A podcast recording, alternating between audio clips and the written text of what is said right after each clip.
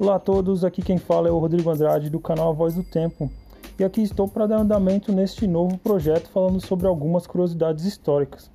Esse episódio servirá mais como um episódio piloto, ou seja, de teste, e nele eu vou abordar acontecimentos históricos da data durante a semana que se passou.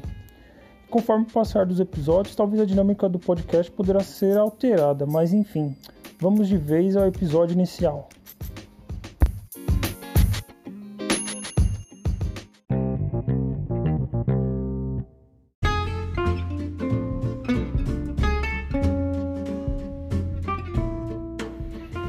Então, pessoal, para dar continuidade aqui, eu vou escolher quatro acontecimentos da semana que se passou, começando com primeiro, Elvis Presley, grande cantor que provavelmente todo mundo conhece, a não ser quem seja mais, no, mais jovem, né? É, em 16 de agosto de 77, na sua mansão em Graceland, em Memphis, no Tennessee, ele morria aos 42 anos de idade, pessoal. Então, é, se fazem já 43 anos da morte do, desse ícone da música que até hoje causa debate e está em voga nas notícias. Na minha pesquisa, logo de cara, eu acho uma notícia dizendo Elvis não morreu. Ex-namorada do cantor disse que ele fugiu para as Bahamas após o funeral. Ah, apesar do tom jocoso, essa ideia já é antiga e é dita desde sua morte em 77. Inclusive eu lembro de uma, de uma piada que é contada no, no filme do MIB, Homens de Preto, em que eles dizem que ele era um alienígena e havia voltado para sua casa. Olha pessoal, sem dúvidas o Elvis ele merece um episódio à parte, mas infelizmente eu vou ter que parar por aqui.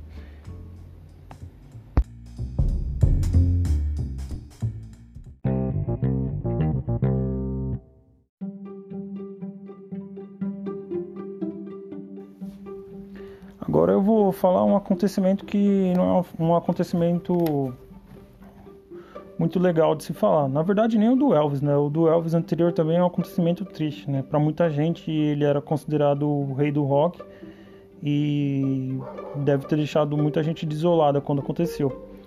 Mas esse aqui também é um acontecimento triste e para falar o nome dele eu vou tentar acertar, mas eu não tenho certeza se esse é o nome, nome correto, porque provavelmente é um nome alemão. Em 17 de agosto de 1962 aconteceu a primeira morte no Muro de Berlim, pessoal. E essa pessoa que foi a vítima, ela se chamava Peter Fester ou Peter Fester, Fister, não sei muito bem. Vamos desculpar a pronúncia. Mas o que acontece? Que ele era um garoto de apenas 18 anos e ele foi morto tentando cruzar o muro de Berlim por guardas da Alemanha Oriental. Bom, pessoal, esse foi o mais icônico e também o primeiro caso de morte no muro de Berlim. É, teve muitos outros casos parecidos com, o, com isso, e realmente essa parte do, do, do muro de Berlim é uma parte da humanidade, da parte da história da humanidade que é uma coisa bem complicada, foi um momento bem infeliz da, da, da humanidade. É, Para quem conhece o Muro de Berlim mais por, por falar assim, ou já tenha ouvido alguma vez, eu vou tentar fazer uma contextualização rápida aqui, mas a questão é basicamente que ele era um muro construído para dividir a parte oriental e a parte ocidental. A parte oriental ela tinha uma influência muito maior dos socialistas e a parte ocidental dos, dos capitalistas. Ele teve início a construção em agosto de 61 e a destruição dele foi em 91. Mas o Muro de Berlim ele não era apenas uma algo físico, ele também era na verdade um símbolo, um símbolo que durou muito tempo e foi o símbolo da Guerra Fria que é uma coisa também que é muito estudada na história. A Guerra Fria também muito provavelmente vai ser abordada aqui e é um momento triste da, da, da humanidade. Ele depois da Segunda Guerra Mundial é, teve aquele enrosco entre a Rússia e os Estados Unidos que seriam as duas maiores potências, simbolizando do, dois contrapontos do mundo, que é o capitalismo e o socialismo e o Muros foi o símbolo máximo de tudo isso. Mas enfim, em outro momento eu abordo isso, pessoal.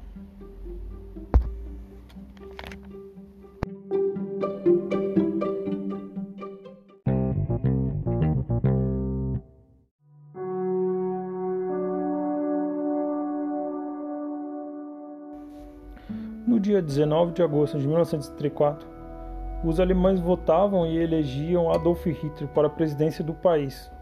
Uma das figuras mais cruéis de toda a história da humanidade, que é um acontecimento que é preciso entrar de cabeça em vários assuntos que infelizmente não caberiam aqui em um episódio só. É, mas entre alguns dos motivos, dá para a gente elencar aqui como, como parte desses motivos que fizeram a ascensão dele o fim da Primeira Guerra Mundial, que colocou o país numa situação calamitosa. Tiveram que pagar várias dívidas para os países vencedores e fez o país se afundar numa crise imensa. Além disso, havia um medo muito grande da, do comunismo chegar e, e trazer o mal para, para o país, mais ou menos como existe nos dias de hoje. As pessoas têm um receio do comunismo, mesmo sem saber se, se ele realmente existe de fato. E além disso, um outro fator que pode mostrar como que ele conseguiu chegar ao poder era um sentimento muito grande de antissemitismo que existia na nação alemã. Eles realmente tinham um preconceito muito grande com os judeus. E isso tudo foi, foi piorando com, com, com, a, com a escrita do livro Mein Kampf do, do Hitler. Ele escreveu esse, esse, esse livro enquanto ele estava na, na cadeia e ele conseguia fazer um tipo de, de história em que a culpa toda era dos judeus. Ele jogava toda a culpa da perda da Primeira Guerra Mundial nos judeus e assim alimentou mais um pouco esse sentimento que já existia nos alemães que era de antissemitismo. É, eu falei de três, de apenas três fatores, né, sobre tudo isso, mas existem muitos fatores. Então, quem sabe um dia eu faço um episódio à parte falando só sobre essa questão.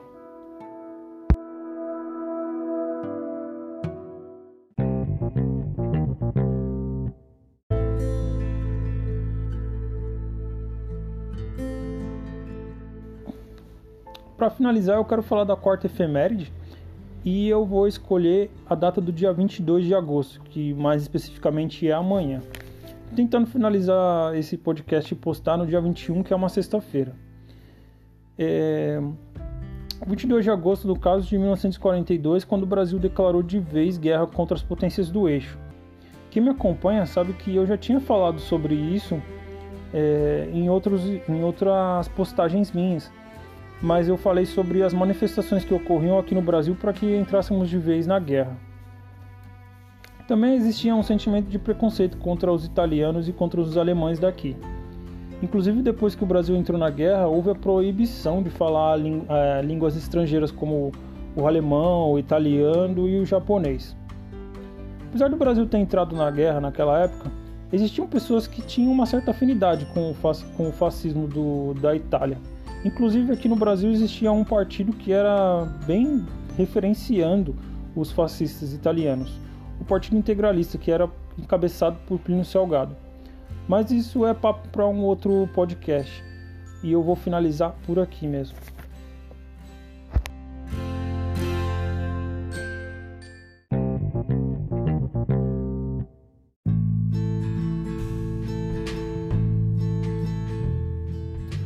Galera, então para finalizar, eu quero agradecer todo mundo que ficou aqui até o final, que aguentou a minha voz até agora. É, esse aqui foi o episódio piloto, espero que tenham gostado e fiquem à vontade para dar a opinião de vocês nas minhas redes sociais. É só procurar como a voz do tempo. Para ajudar, eu vou deixar o link das redes sociais na descrição. É isso aí, até um próximo episódio. Muito obrigado e valeu!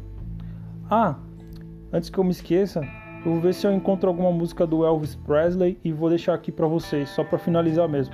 Mas é isso aí, pessoal. Muito obrigado, um grande abraço e tchau, tchau.